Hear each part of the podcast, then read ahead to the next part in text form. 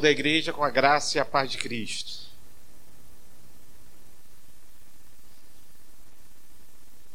Para mim é uma honra poder estar assumindo esse púlpito com, com temor e tremor nessa data, aniversário da nossa UPH.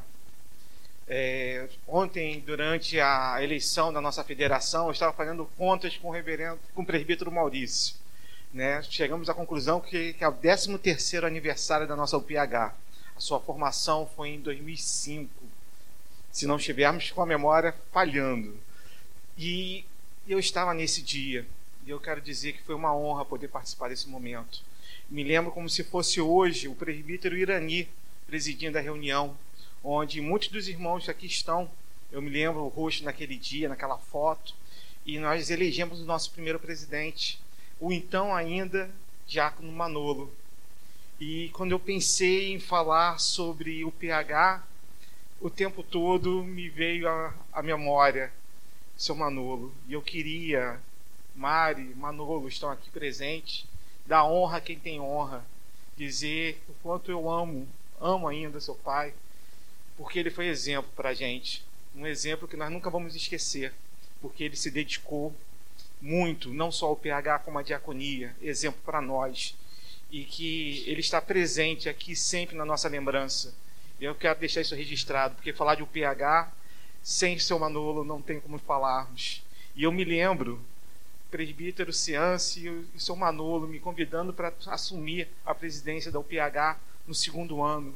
E pude ser presidente alguns anos na nossa UPH, e isso me faz muito feliz poder viver comunhão com os irmãos. E eu tenho uma outra data muito marcante em relação ao PH que eu queria também registrar aqui. 2012, aniversário da UPH. Eis que um jovem seminarista, calouro, prega pela primeira vez na igreja, no aniversário da UPH. Foi a primeira vez que eu preguei nessa igreja como um candidato ao Sagrado Ministério, foi também na UPH. Então eu queria louvar a Deus por isso e dizer do nosso lema: Eu vos faz, farei pescadores de homens. E dizer que é um orgulho fazer parte da UPH, porque ontem, durante a, a reunião da federação, a maioria dos homens que ali estavam e a maioria dos homens que foram eleitos são na nossa igreja. Louvado seja Deus por isso, porque seguimos o caminho do São Manolo que nós nunca esquecemos desse caminho, porque eu me lembro do seu Manolo uma vez, quase no final da sua vida, e ele entrei no templo, ele estava orando, eu sentei do lado dele e ele estava chorando. E eu perguntei o porquê, e ele me chamava de filho, como muitos aqui. Filho, estou ficando cego. Não posso mais servir a Deus como eu gosto de servir. Eu ali parei, orei para ele, abracei porque eu sei o amor e a dedicação que esse homem teve a essa igreja. E queria nesse momento dizer isso e convidar os irmãos para abrir as suas Bíblias em Isaías 33, onde leremos os versículos de 14 a 16.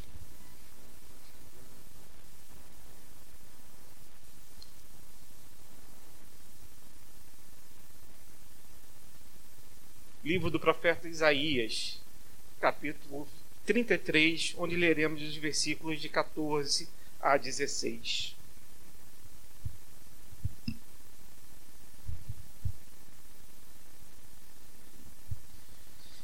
Diz assim a palavra do Senhor: Os pecadores em Sião se assombram, o tremor se apodera dos ímpios, e eles perguntam: Quem dentre nós habitará com fogo devorador? Quem dentre nós habitará com chamas eternas? O que anda em justiça e fala o que é reto, o que despreza o ganho de opressão, o que com um gesto de mãos recusa aceitar suborno, o que tapa os ouvidos para não ouvir falar de homicídios e fecha os olhos para não ver o mal. Este habitará nas alturas, as fortalezas das rochas serão o seu alto refúgio, o seu pão lhe será dado as suas águas serão certas.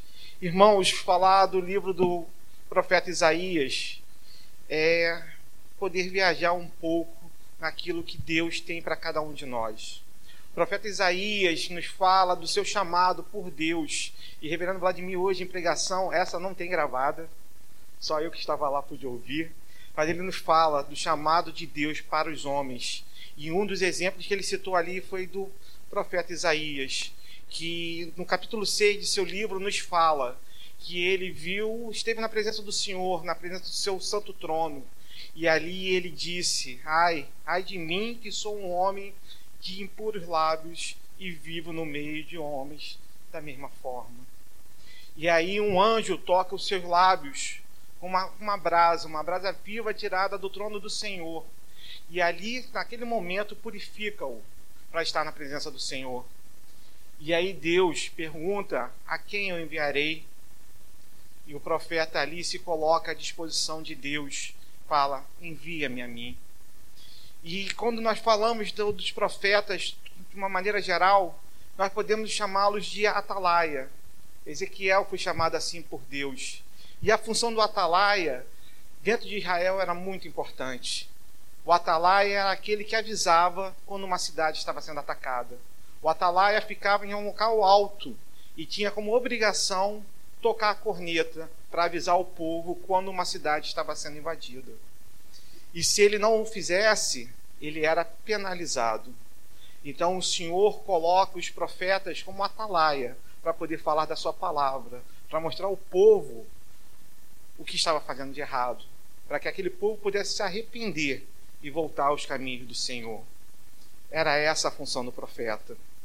E no capítulo que nós lemos, vemos o profeta profetizando sobre Israel, sobre exatamente sobre a cidade de Jerusalém.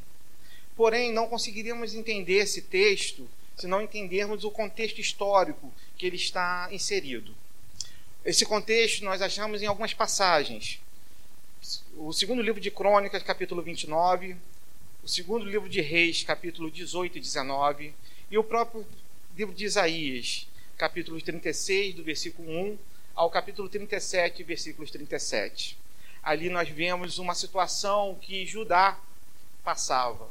O reino do norte já havia sido levado cativo pela Síria no ano de 722 a.C.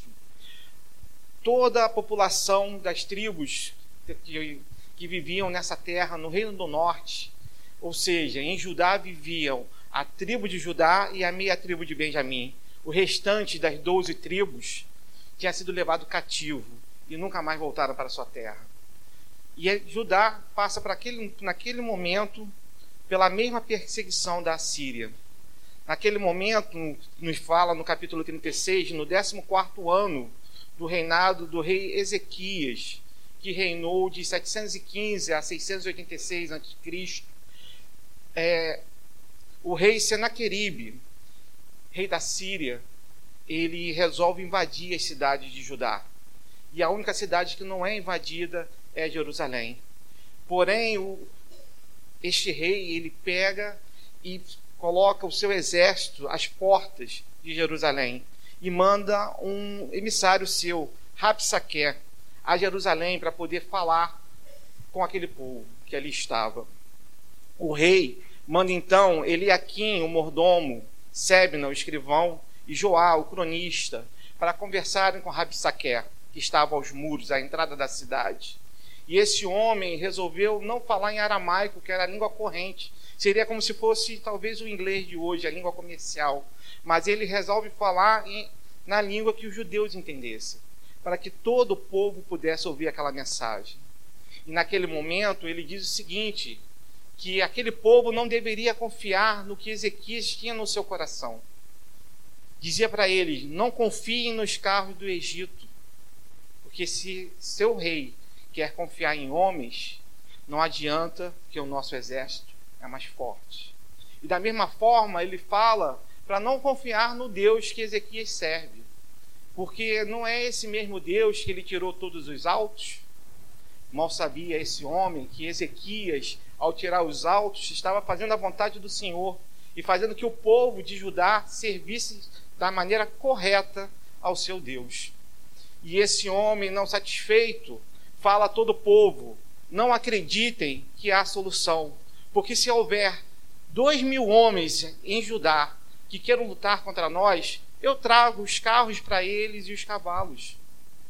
Não adianta, o nosso exército é muito numeroso. Diz a palavra do Senhor que o exército passava de 180 mil homens que cercaram aquela cidade. Ezequias tinha que tomar uma decisão: o que fazer? Confiar em carros, pedir ajuda ao Egito ou confiar no Senhor? Ezequias toma a decisão correta e pede para que aqueles servos seus procurem ao profeta, ao profeta Isaías e que esse profeta falasse, se falasse com ele o que eles deveriam fazer. Acai, seu pai, uma vez cercado também pelo, pelo exército de, de Israel e pelo exército da Síria, não quis confiar no Senhor. Preferiu confiar no próprio rei da Síria, que agora se voltava a atacar Judá. E nós percebemos que ele agiu de maneira errada. E seu filho, Ezequias, não quis seguir da mesma forma. A palavra do Senhor no livro de Reis, no, capítulo, no segundo livro de Reis, capítulo 29, ele nos fala que Ezequias foi o último rei de Judá que realmente agradou o Senhor. Desse homem não se chamou filho de Acaz nessa palavra, se disse que ele era filho de Davi, porque na realidade ele fez tudo conforme Davi havia feito. Então ele recebeu o direito de ser chamado filho de Davi. Seu pai, Acaz, que tinha queimado incenso, que tinha desagradado ao Senhor simplesmente não é lembrado nessa história. E aí agora Isaías tem uma mensagem do Senhor para ele, dizendo que Jerusalém não irá cair nas mãos daquele rei. Ezequias tem então uma decisão a tomar. Confia no Senhor ou pede socorro para, o Egito. E ele toma a melhor decisão, que é confiar no seu Deus. E a palavra nos fala depois, no próprio livro de Isaías, que durante a noite, o exército tão numeroso, de mais de 180 mil homens, simplesmente morreu, porque o Senhor mandou um anjo para destruir esse exército. Os poucos que sobraram tiveram que fugir, entre eles o rei da Síria, Senaqueribe, que veio a falecer, assassinado pelos seus filhos, quando estava adorando o seu Deus em Nínive. E aí sim vemos essa profecia falada antes desses fatos acontecerem, sendo ditas sobre a salvação que haveria em Jerusalém. Vemos no versículo 14, eu peço aos irmãos que mantenham suas Bíblias abertas, os pecadores em Sião se assombram, o tremor se apodera dos ímpios, e eles perguntam: quem entre nós habitará, habitará com fogo devorador? Quem entre nós habitará com chamas eternas? a referência às chamas eternas e ao fogo devorador, nós encontramos no próprio capítulo no livro de Isaías, no capítulo 30, no versículo 30, onde o Senhor diz que virá contra a Síria de forma de uma das formas que ele vai atacar a Síria justamente é com um fogo devastador. Por isso o profeta aqui na sua profecia diz da mesma forma. E ele faz duas perguntas. E aí percebemos, e gostaria de destacar com os irmãos, quem são as pessoas que fazem essas perguntas? O versículo nos dá dois tipos de pessoas: os pecadores, que em Sião se assombram, e, outra, e o tremor que se apodera dos ímpios. São essas duas pessoas, dois tipos de pessoas que fazem essas duas perguntas. E aí nós percebemos que há uma diferença entre elas. E eu queria voltar ao primeiro sermão que tivemos aqui nessa série de aniversário da UPH, que foi do reverendo Maurício, que nos falou do lema que foi colocado da, UPH, nesse ano, Mateus 7, a partir do versículo 24. E ele nos trouxe, e eu aproveitei até, eu preguei também sobre ímpios na. Tive que falar sobre ímpios da noite, porque eu falei assim: olha, essa frase não é minha, é do reverendo Maurício. De tão boa que ela foi. Que ele falou assim: olha, para Israel, para Judá, naquele momento, existia aqueles que criam no Senhor. E existia os outros. E quem eram os outros? Os outros eram os outros. Todos aqueles que naquele momento não criam no Senhor. Esses eram os ímpios. Nesse momento dessa profecia que nós lemos, os ímpios estão representados por todos os homens da Síria, principalmente o enviado do rei Rapsnaquer, porque ele simplesmente não falou apenas contra o rei, mas ele falou também contra Deus. Ele duvidou que o Deus poderia realmente salvar. Há uma carta enviada pelo rei da Síria ao rei de Judá que fala: Olha, não confia no seu Deus, porque todos os outros deuses de todos os outros povos não puderam com a força do meu exército. Em nenhum momento Ezequias hesitou em confiar no seu Senhor e por isso a vitória veio para ele. E aí nós percebemos que há uma outra classificação de pessoas, os pecadores. Ora, se eles não eram ímpios, e eu falei para vocês que tinham duas pessoas, aqueles que criam no Senhor e os outros, os pecadores deveriam estar no grupo daqueles que acreditam no Senhor. Porém, no momento de tribulação que Judá estava passando, esse grupo preferiu confiar na força dos cavaleiros do Egito. Eram esses pecadores que tentavam convencer ao rei Ezequias a estar pedindo ajuda, auxílio para o rei do perdão, ao faraó, rei do Egito. E nós percebemos que não há, não há necessidade. Percebemos sim que na realidade precisamos confiar no Senhor. E aí Deus dá uma resposta através da profecia que está no versículo 15, respondendo às duas perguntas dos pecadores e dos ímpios. Quem dentre nos habitará nas chamas eternas? O que anda em justiça e fala o que é reto, o que despreza o ganho de opressão, o que com gestos das mãos recusa aceitar suborno, o que tapa os ouvidos para não falar de homicídios e fecha os olhos para não ver o mal. Este habitará nas alturas, as fortalezas das rochas serão o seu alto refúgio. Perdão, comecei a ler o versículo 16 por engano. O 16 nós vamos conversar daqui a pouco. Fiquemos no versículo número 15. E aí nós percebemos que, primeiro, que esse rol não é taxativo, ele é exemplificativo. Por exemplo, se nós pegarmos o, o Salmo número 15, a pergunta que o salmista lhe faz é: quem pode viver nos atos do Senhor? E aí ele fala várias coisas que agradam a Deus. Precisamos entender que esse povo, naquele momento, ele vive sob a lei que Moisés lhe deu.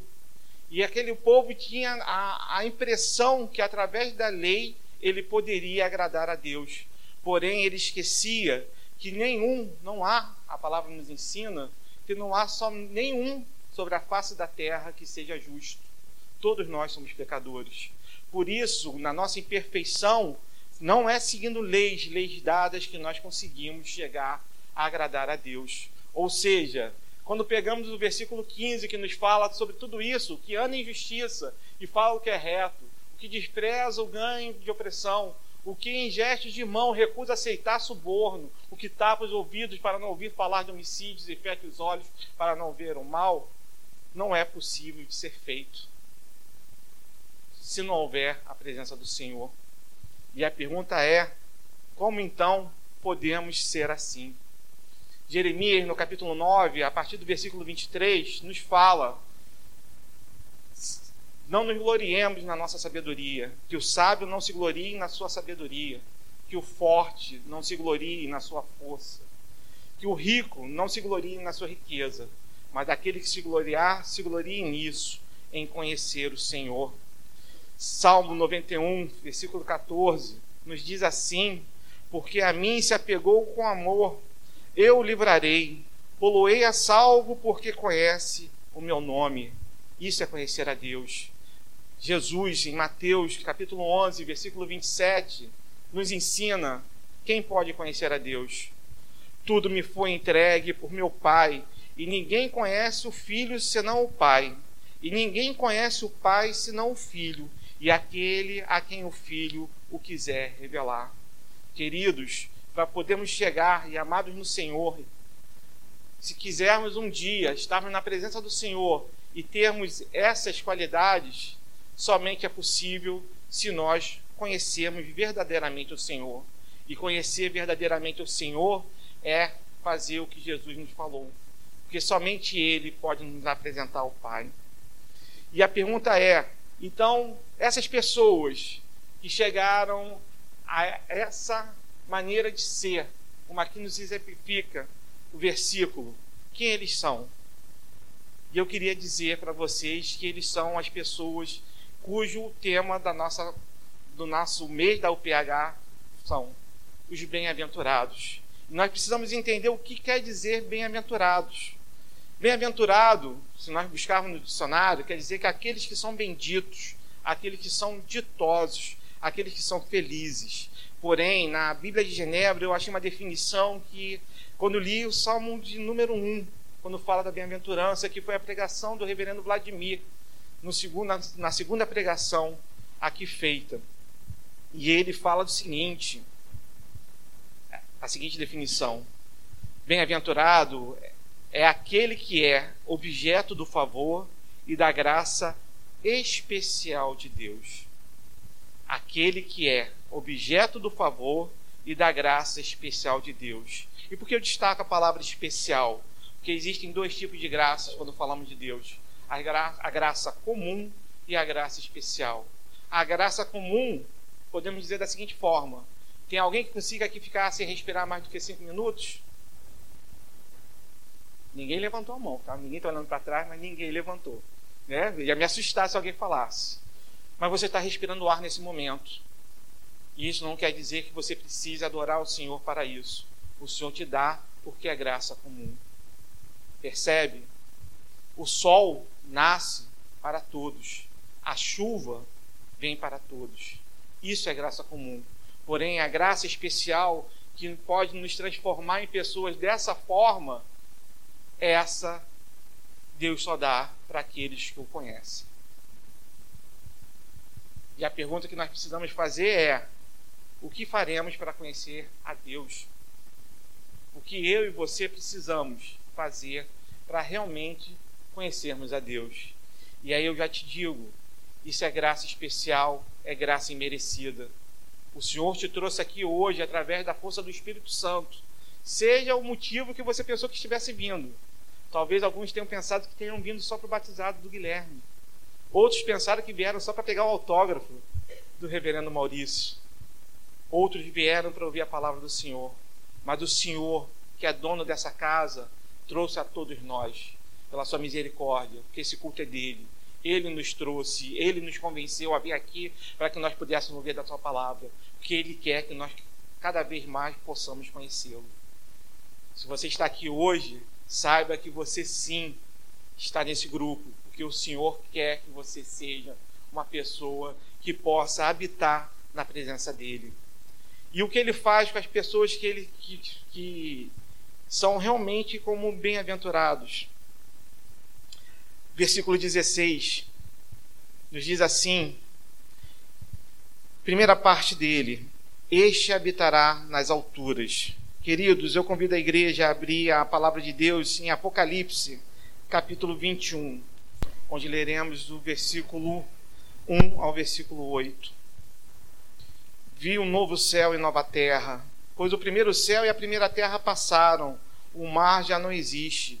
Vi também a cidade santa, a nova Jerusalém, que descia do céu, da parte de Deus, ataviada, como noiva adornada para o seu esposo. Então ouvi grande voz vinda do trono, dizendo: Eis o tabernáculo de Deus com os homens. Deus habitará com eles. Eles serão um povo de Deus, e Deus mesmo estará com eles ele lhes enxugará dos olhos toda lágrima, e a morte já não existirá. Já não haverá luto, nem pranto, nem dor, porque as primeiras coisas passaram. E aquele que está sentado no trono disse: Eis que faço nova todas as coisas. E acrescentou: Escreve, porque estas palavras são fiéis e verdadeiras. Disse-me disse ainda: Tudo está feito. Eu sou o Alfa e Ômega, o princípio e o fim. Eu, a quem eu, a quem tem sede, darei de graça da fonte de água, água da vida. O vencedor herdará estas coisas, e eu lhe serei Deus, e ele me será filho. Quando, porém, os covardes, aos incrédulos, aos abomináveis, aos assassinos, aos impuros, aos feiticeiros, aos idólatras e todos os mentirosos, a parte que lhes cabe será no lago que arde com fogo e enxofre, a saber, a segunda morte. Queridos, isso é viver na altura, isso é viver com o Senhor, É isso que ele, para as pessoas que ele separou para serem bem-aventuradas, ele quer nos dar. A palavra nos ensina que aquele que aceita Jesus Cristo como seu, seu Senhor e Salvador passará sim pela primeira morte, mas não passará pela segunda, que é espiritual. Porém, todos os que foram citados, feiticeiros, idólatras e todos os mentirosos, esses passarão sim pela segunda morte e terão na eternidade num local muito ruim, aqui descrito como lago que arde com fogo e enxofre. Mas aqueles que são bem-aventurados receberão do Senhor a possibilidade de viver nas alturas. E a segunda parte, ele fala que esses homens bem-aventurados vão receber as fortalezas das rochas, serão as, perdão, as fortalezas das rochas serão o seu alto refúgio. Eu volto a citar novamente Mateus capítulo 7, versículo 24, palavra pregada aqui pelo reverendo Maurício. Essa palavra nos fala que um homem resolveu construir a sua casa. Aquele que construiu na rocha, esse sim está na presença do Senhor. Aquele que construiu na areia, com certeza a sua casa foi derrubada, porque a casa não resistiu a nada mas aquele que tem como, como viver o ser bem-aventurado nas fortalezas das rochas, esse sim, com certeza, está na presença do Senhor. A terceira parte nos fala desse versículo: o seu pão lhe será dado. Queridos, eu cito para vocês aqui João capítulo 6, versículo 35. Eu sou o pão da vida. O que vem a mim jamais terá fome, e o que crê em mim jamais terá sede. Aproveitando já a passagem também para a quarta parte das bênçãos dos bem-aventurados, que é as suas águas serão certas. Queridos, isso é o que o Senhor quer para mim e para você. Isso é o que o Senhor nos separou desde antes da fundação do mundo, para que nós pudéssemos realmente ser bem-aventurados na Sua presença. O Senhor nos preparou o caminho. O Senhor nos dá a sua verdade. Ele deu para nós o seu melhor. Ele nos deu a sua vida. Ele desceu da sua glória, diz a palavra do Senhor, se fez carne. O Criador se fez criatura para que eu e você tivéssemos vida e vida em abundância. Ele morreu naquela cruz para levar sobre si os nossos pecados. Ele, que não tinha nenhum pecado, morreu por nós para que nós pudéssemos novamente poder ser chamados bem-aventurados. Que nós pudéssemos realmente, como o profeta Isaías aqui nos colocou, pudéssemos viver na presença do Senhor. Eu queria convidar nesse momento a todos os homens dessa igreja. Entenda o homem dessa igreja aqueles que estão aqui nesse momento. Então eu gostaria que você se colocasse de pé nesse momento. Seja membro da igreja, seja membro da UPH, seja membro da, de outra associação, inclusive vocês. Fiquem em pé também. Eu não sei quantos conhecem o moto da, da UPH, mas eu vou falá-los para depois a gente falar parte a parte. Confiança em Jesus, entusiasmo na ação, união fraternal. Podemos falar a primeira parte? Confiança em Jesus numa só voz? Confiança em Jesus. Aqueles que conhecem o Senhor sabem onde podem botar sua confiança Aqueles que conhecem o Senhor verdadeiramente sabem que Ele é a nossa fortaleza. Aqueles que conhecem o Senhor sabem que Ele é a rocha onde nós podemos firmar os nossos pés. Aqueles que conhecem o Senhor sabem que podem confiar nele, porque na hora, do, mesmo no momento que possamos ter pequena nossa fé, Ele está pronto para nos resgatar e nos puxar pelas mãos. Convido os irmãos a falar a segunda parte entusiasmo na ação. Entusiasmo na ação. Queridos e amados irmãos, quando eu citei nosso irmão Manolo, foi porque ele, para mim, o maior exemplo de entusiasmo na ação. Ele, na sua simplicidade, nos cativava. Ele, na sua simplicidade, ele nos abraçava. Quem aqui é mais antigo da igreja sabe né, que a tradição do café que hoje nós bebemos era dele, porque ele amava aquilo que fazia. A pergunta é: temos tido realmente entusiasmo na nossa ação? O que nós temos feito pelo Senhor? Como junta diaconal, como homens na igreja, como presbíteros, como equipe pastoral. O que nós temos feito? Se o Senhor nos chamar e cobrar disso de nós, nós podemos dizer que temos sido realmente exemplo para isso? Na quinta-feira, essa semana foi uma bênção, né? Foi assim uma semana que nós vivemos realmente a igreja. Bendito seja o Senhor por essa oportunidade que Ele nos deu. Mas na quinta-feira nós fomos desafiados, aqueles que estavam na, na catedral, no, no, culto de aniversário do sínodo, a fazer, a falar sobre, ó, o Vladimir já está ali, o Vladimir já está ali. E ele falou assim: olha, se vocês saírem daqui e não, não lembrar de mais nada, lembre pelo menos disso. E ele falou assim: olha, temos que agir para fora, evangelização, para dentro, edificação. Coisa simples parece, mas é tudo. Para isso precisamos do entusiasmo da ação. O Senhor nos chama não para ficarmos sentados nos bancos. As, as irmãs que ficaram sentadas no banco, não se preocupem, não é recado para vocês, mas é para que os homens percebam que a sua igreja precisa de vocês. Quando assumimos, e eu ainda como diácono que sou, quando assumi esse ministério, eu tinha um exemplo que era do seu Manolo. E a pergunta é: como está o nosso entusiasmo nessa ação?